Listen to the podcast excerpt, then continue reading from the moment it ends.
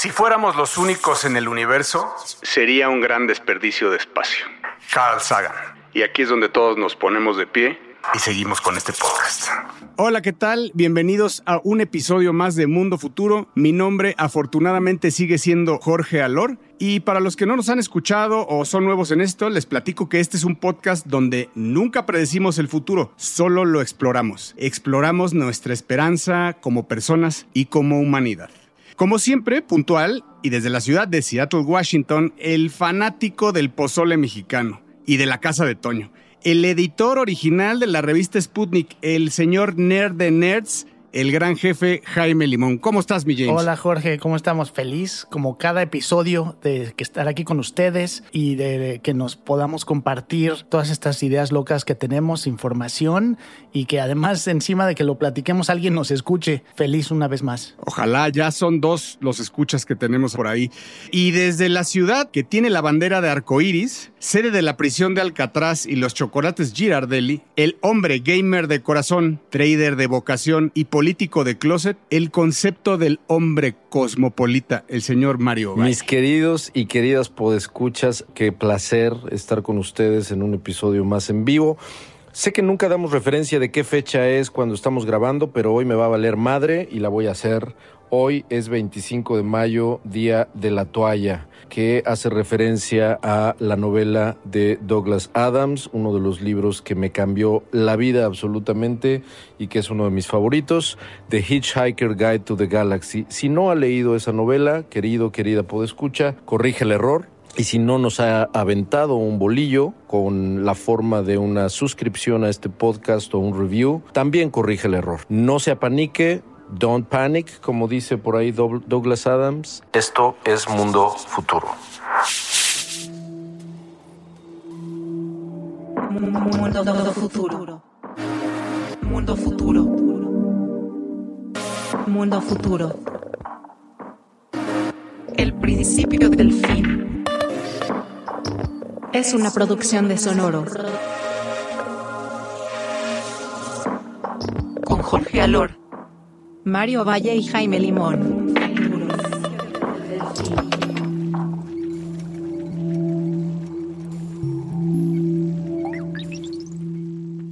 Bueno, el episodio de hoy va a arrancar con un tema muy controversial, me parece, eh, pero al mismo tiempo muy lógico para que tengamos una conversación del futuro. Y hemos tocado el tema de manera muy sutil antes, pero quisiera yo que ahondáramos un poco más debido a lo que ha sucedido este año. Y es que el 17 de mayo, después de 50 años de no tener comparecencias parecidas o del estilo, se presentaron los mandos militares de Estados Unidos más altos eh, frente a los senadores de ese país para reconocer que existen más de 400 incidentes claramente documentados con fenómenos no identificados. Así es que sí, damas y caballeros, estamos hablando de el tema de los ovnis y eh, la razón por la que eh, quisiera que platicáramos un poquito de esto es porque en base a todo lo que se ha estado comunicando, saliendo a la luz este año, lo que parece que se quiere hacer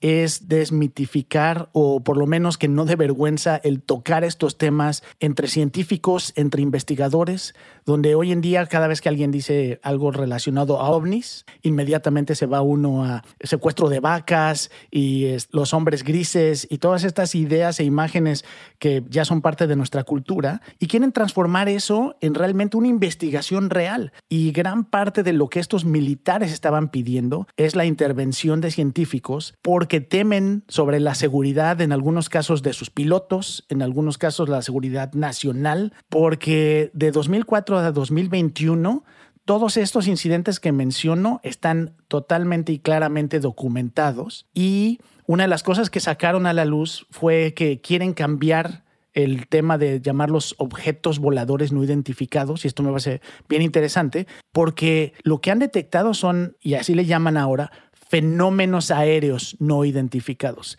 Y el cambio se refiere mucho a que los están viendo que muchas de estas cosas que están detectando no tienen una presencia física.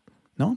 De nuevo, tema muy controversial y no quisiera caer en todos estos mitos o en cosas que realmente se convierten en fantasiosas o que no son comprobables, pero no podemos pensar, yo creo, en un mundo futuro donde no hay un mejor entendimiento y una mejor investigación sobre qué es lo que está allá afuera y las cosas que hoy no entendemos y que estamos viendo suceder. Sin duda un tema controversial y sí, un tema que es de pena un poco hablar de eso, ¿no? No, no sé por qué, la verdad, no sé por es qué. Es como hablar de homeopatía en un congreso de medicina. de acupuntura, güey, sí.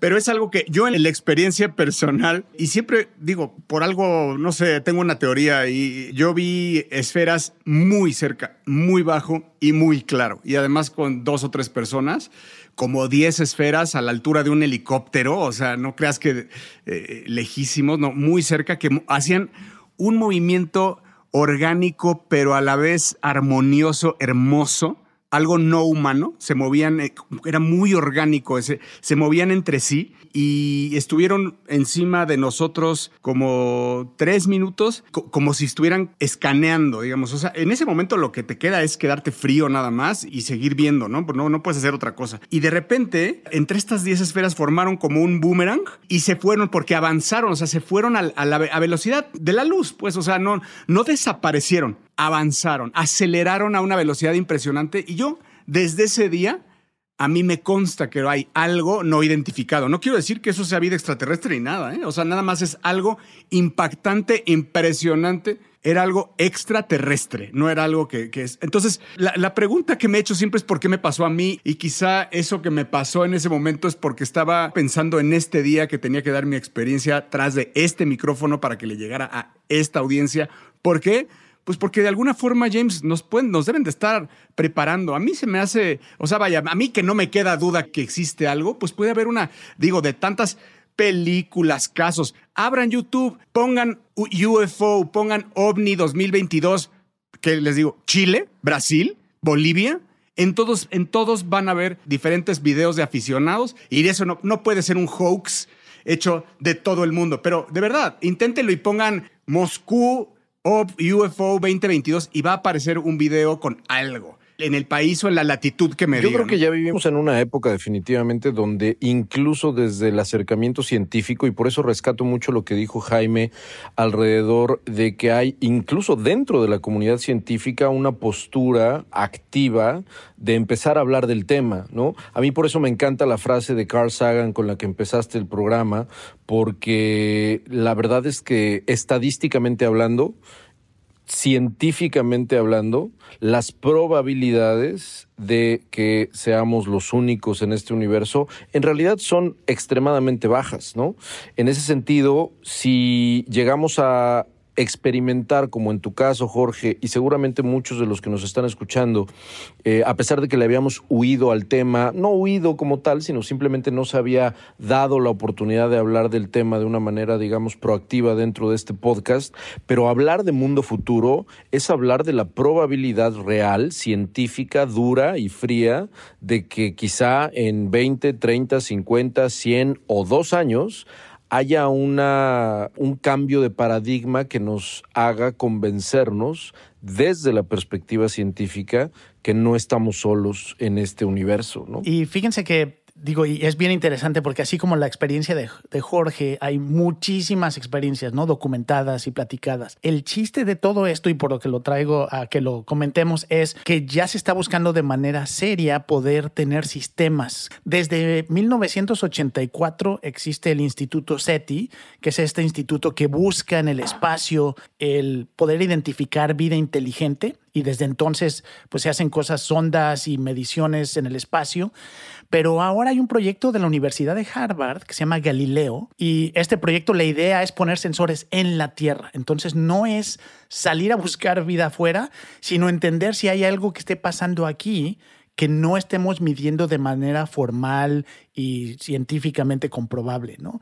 Entonces, creo que es un, es un momento, es en el tiempo y en la historia en la que si se empieza a dar de manera más formal una investigación, pues es probable que podamos entonces empezar a aclarar por lo menos en cuanto a algunas de los avistamientos o de las cosas que se reportan, qué tanto son comprobables con estas mediciones y con estos sistemas que se podrían echar a andar. Y el tema que viene de la mano también entonces es cómo se ve un mundo futuro y qué implicaciones tiene, sin tratar de, de adivinar cómo serían estas vidas, pero qué pasaría con nosotros, ¿no? ¿Cómo reaccionaría la gente? Desastroso en palabras de Stephen Hawking. Él habló mucho del tema y dijo que si hubiera un contacto, pues sería algo desastroso y que no quería estar y no está. Por cierto, se adelantó. Entonces, si hay una civilización que está llegando a nosotros, pues que probablemente están mucho más adelantados a nosotros y, por, y eso no quiere decir nada más tecnológicamente, ¿no? También yo creo que, y eso es lo que en, en mí me mantiene con una esperanza no de Hollywood, en que sería una civilización que está a millones, imagínense una civilización a millones y millones de años de avance en temas eh, sociales, mentales, espirituales, etcétera, ¿no? No creo que sea una civilización que venga a y podría ser a conquistar, pero me quedo con lo, con lo que dice Mario, no estamos hablando que sea en los, el próximo año, en los próximos 10 o probablemente en los próximos 100. Sí, muchas de esas cosas son, y creo que es donde siempre ha habido la duda y, y a veces explotación y a veces es, cuestionamientos, y es, todas esas son... Es información que tenemos, pero que no podemos comprobar. No tenemos las pruebas medibles y comprobables y repetibles, ¿no? Que eso es lo que ahora se está buscando. Y lo ves un poquito las implicaciones que podría tener en, en nuestra sociedad, porque empiezas a ver vestigios tanto de los gobiernos como hasta de las religiones, ¿no? De eh, empezar a tocar el tema y decir, bueno, si esto es cierto, ¿qué va a pasar con nosotros? ¿Cómo nos vamos a adaptar? ¿Cómo vamos a adaptar el mensaje que tenemos, nuestra posición en la humanidad y en la civilización al a una realidad diferente, donde muchas de las cosas que hemos dicho y sobre las cuales están basadas cómo nos in- interactuamos entre, entre nosotros cambiarían totalmente, ya no serían válidas. Señores y señoras extraterrestres, si nos están escuchando, vénganos a ponernos una madriza porque nos la merecemos, vengan a conquistarnos, esclavícenos, nos urge, nos urge un reboot. Bueno, pues eh, creo que este tema da para mucho. Seguramente si empieza a haber esta documentación vamos a tener más información al futuro. Y yo no veo un mundo futuro donde somos las, los únicos seres inteligentes o vivos en este, en este universo. Sin duda. Mundo futuro.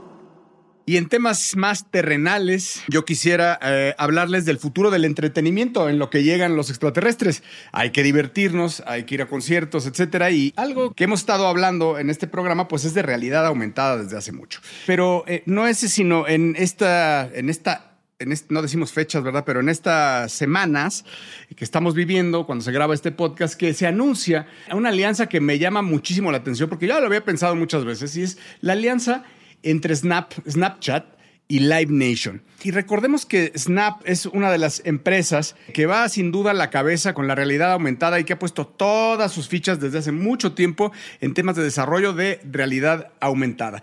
Y Live Nation, que es la empresa de entretenimiento más grande del mundo. Y hacen este joint venture primero con EDC, con este eh, festival que tiene varias franquicias en todo el mundo. El, el festival principal eh, lo organiza esta empresa Insomniac y lo, organizan en Las Vegas y es básicamente pues como el Tomorrowland de América o es este espectáculo, este es festival de música electrónica en donde hacen gala de eh, muchísima producción de escenarios, este, luces, fuegos artificiales, etcétera.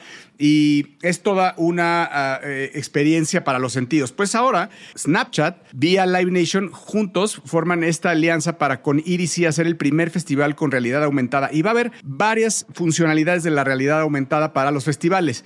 Una de ellas es que vas a poder ver en el cielo, volando, el búho, que es la mascota o como le quieran decir, característica del EDC vas a poder ver el mapa, vas a poder voltear a ver en físico el, el festival y te va a señalar, hacer, poder hacer señalamientos de aquí está el escenario fulano, aquí está el, el- otro escenario, aquí hay baños, etcétera.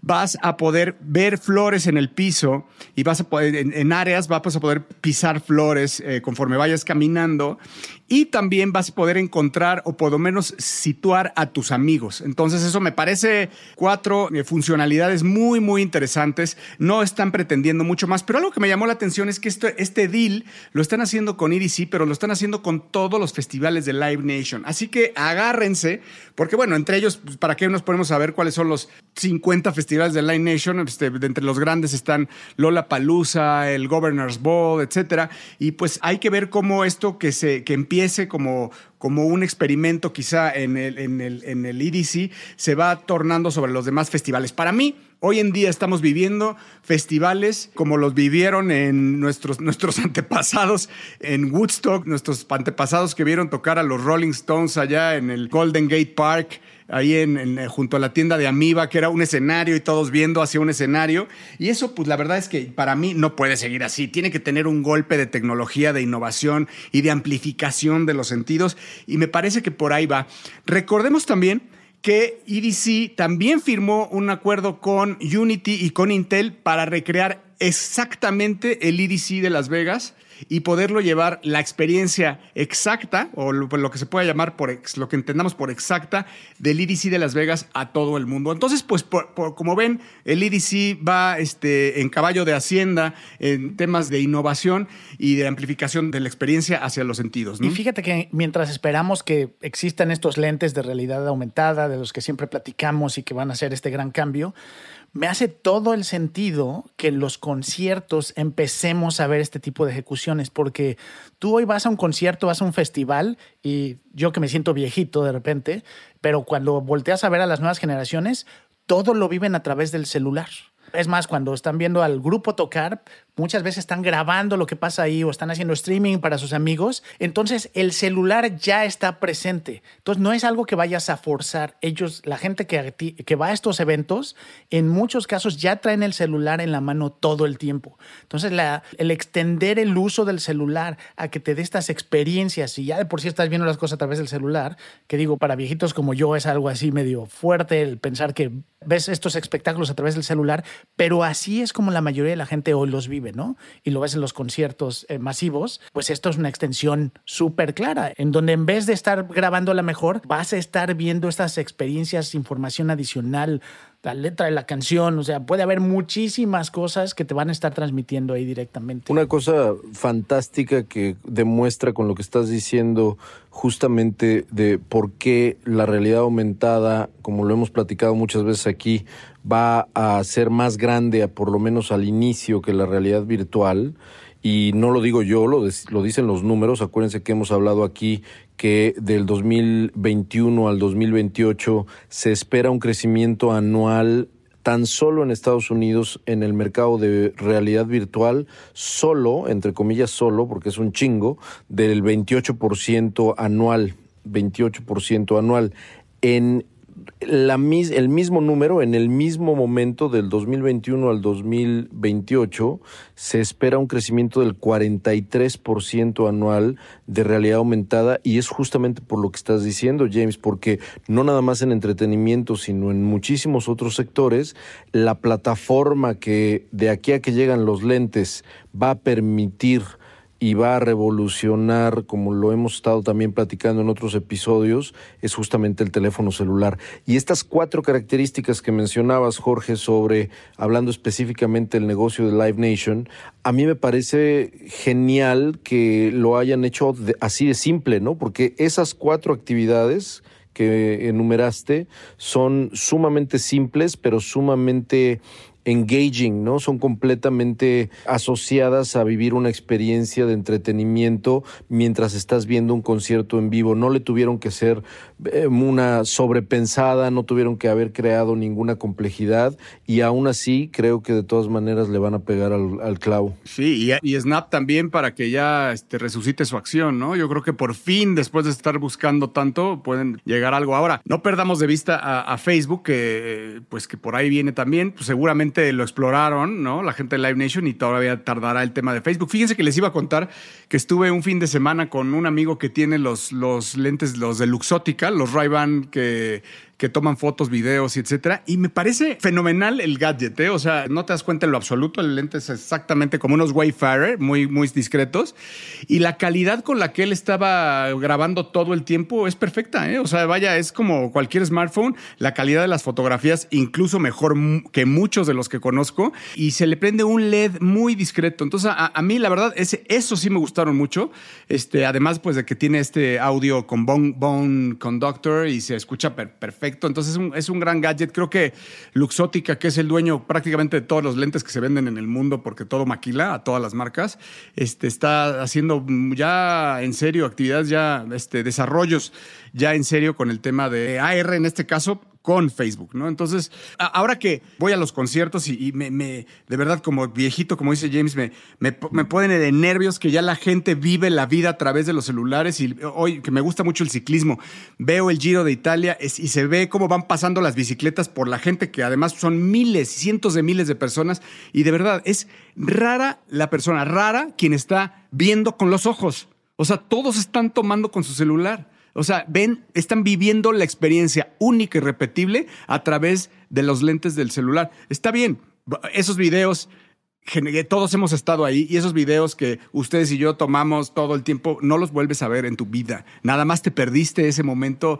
de mindfulness en cuanto al, en cuanto al evento que estás percibiendo en ese momento. Creo que tiene más recuerdo el vivirlo a fondo que el que ves tener, grabar un video que no vas a volver a ver en tu vida. ¿Se acuerdan del meme del desfile donde está un grupo de gente de varias edades tomando todo con el teléfono y una, viejita, una viejita viendo con una sonrisa en la cara Genial. viéndolo sin el teléfono. Bueno, pues Jorge y Jaime son esa viejita, damas y caballeros, ya. Así es, así es. Hasta que salgan los lentes, yo me opongo a seguir viendo la vida a través de la lente de un smartphone.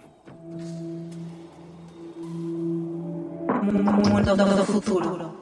Bueno, y para cerrar con muy buen humor y para cerrar con muchas ganas, vamos a hablar de un tema apasionante, además, y muy prometedor, muy optimista, sumamente interesante, pero sobre todo feliz, y es por qué el futuro del litio tiene cosas sumamente negativas para el medio ambiente.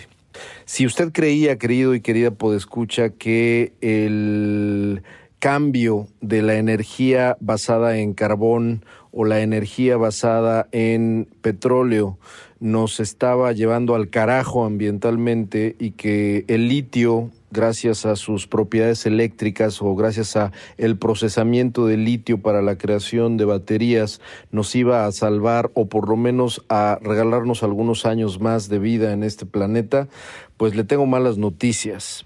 Les voy a dar unas eh, estadísticas, Jaime, Jorge, a ver qué opinan con respecto a algunos temas que hay alrededor del futuro del mundo con litio.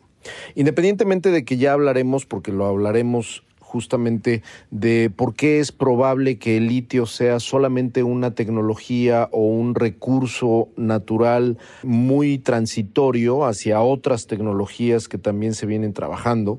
Pero independientemente de esto, una de las cosas que han estado saliendo a la luz, particularmente del 2020 para acá, cuando el litio se fue a precios impresionantemente altos, eh, y cuando digo impresionantemente altos era récord absoluto en todo el planeta, empezaron a surgir investigaciones que empiezan a demostrar que la extracción de litio como mineral puede tener implicaciones mucho, muy graves para el medio ambiente. Les voy a dar eh, la estadística que les decía. ¿Cuántos litros creen que se necesitan de agua para producir una tonelada de litio? Pues aproximadamente se necesitan 2.2 millones de litros de agua para producir una tonelada, o sea, mil kilos de litio. En las plantas donde se produce este proceso de evaporación, porque es a través de, una, de un proceso de evaporación de agua, se más o menos por día se gastan 21 millones de litros de agua al día. Es impresionante la cantidad de agua que se necesita para producir las baterías que nos están dando eh, justamente esta alternativa energética, ¿no?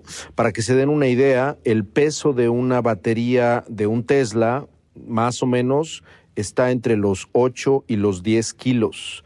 el peso de una batería de litio para una laptop no pesa ni siquiera 5 gramos.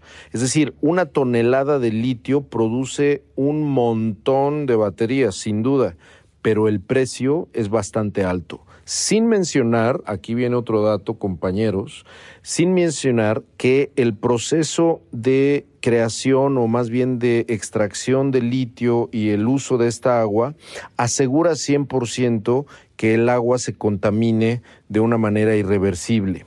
En ese sentido, si tú te vas y, vuelas por el norte de Chile, que es una de las grandes superpotencias donde hay mucho litio dentro de la tierra de Chile, si vuelas por el norte de Chile, podrás ver justamente estas albercas gigantescas de agua amarilla que son los lugares en donde se produjo o se extrajo litio y se a través de estos procesos se terminó de producir este mineral que es tan necesario para la creación de las baterías. Te tengo otro dato que complementa lo que estás diciendo y no es menos catastrófico, es que la producción de litio para el 2010 fue de 28 mil 100 toneladas y estamos hablando que para el 2020 es de 100 mil, o sea, incrementamos en cuatro veces la producción de litio en el mundo en un periodo de 11 años. Entonces, estamos hablando de que potencialmente, si nos espera un futuro donde no hay petróleo y hay mucho litio, el punto de vista en el sentido ambiental o eh, los fenómenos y las consecuencias ambientales pueden llegar a ser, si no peores, sí de una manera bastante seria, porque vamos a ver, toda extracción de mineral afecta de una u otra forma al medio ambiente, pero una extracción de este tipo de, mineral con el proceso que acabo de describir de evaporación de agua puede tener una influencia negativa doble en el medio ambiente. De los extraterrestres de por qué no por qué nada más nos andan asustando. Nos van a venir a vender litio, es lo que no saben. de que es importante que vengan, exacto, de que es importante que vengan a ponernos en la madre. Eh, es el nuevo oro, ¿no? Le llamaron el nuevo oro desde hace dos, tres años aproximadamente. Nuestro presidente en México eh, tiene un proyecto de ley, como ya lo hemos platicado, que tiene la intención de nacionalizar el litio. Eh, hay un interés en muchísimas empresas mineras a lo largo de todo el planeta de invertir en Bolivia, en Argentina, en Chile. Eh, vaya, no es un tema menor. Y gran parte de la razón de ese interés es que técnicamente todo el crecimiento de la industria de vehículos eléctricos es dependiente de baterías de litio. No hay otra tecnología que se le parezca en cuanto a poder conservar la energía que requiere un automóvil, un camión. Entonces, cuando uno ve la gráfica de la cantidad de litio que vamos a necesitar para el final de la década, se supone que vamos a estar cinco veces la cantidad de lo que hoy producimos.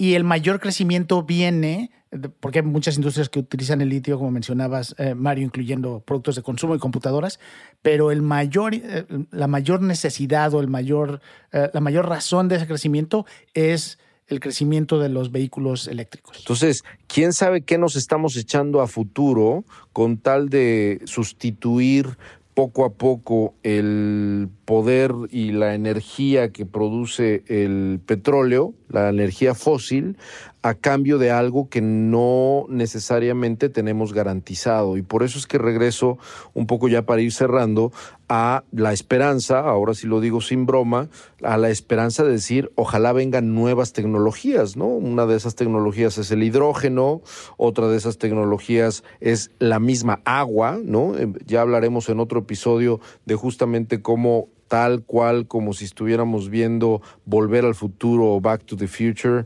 estamos, vaya, hay procesos e inventos que están explorando generar energía con agua solamente, por ejemplo, ¿no? Sin duda, pero ¿cuántos años fueron de energía fósil? ¿120 años? No sé. Fácil dos siglos. Con su respectivo daño al atmosférico. Ahorita hay un cálculo que no se espera que tengamos una alternativa, a menos que haya alguna cosa, un descubrimiento no esperado.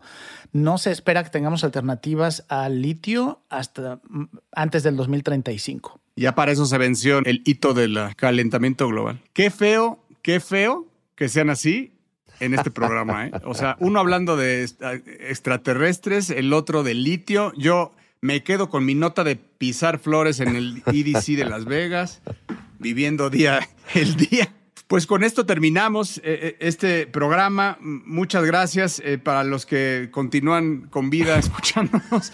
Este, muchas gracias. Y bueno, pues si Dios y los extraterrestres nos dan licencia, nos escucharemos la próxima semana en un nuevo episodio de Mundo Futuro. Si usted quiere seguir la sapiencia acumulada de 30 años de mis compañeros, puede seguir a Jaime Limón, que es arroba Mr. Lemon, y también la subversividad y el fire starter, mi, compadre Mario Valle, que lo puede seguir en, en arroba con B grande, la primera y latina y la segunda Y.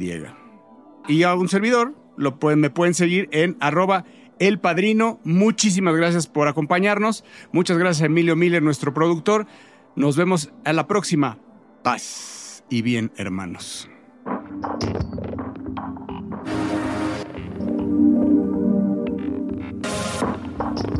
Mundo Futuro. Mundo Futuro es una producción de Sonoro. Suscríbete a Mundo Futuro en Spotify Apple Podcasts o en tu plataforma predilecta de streaming.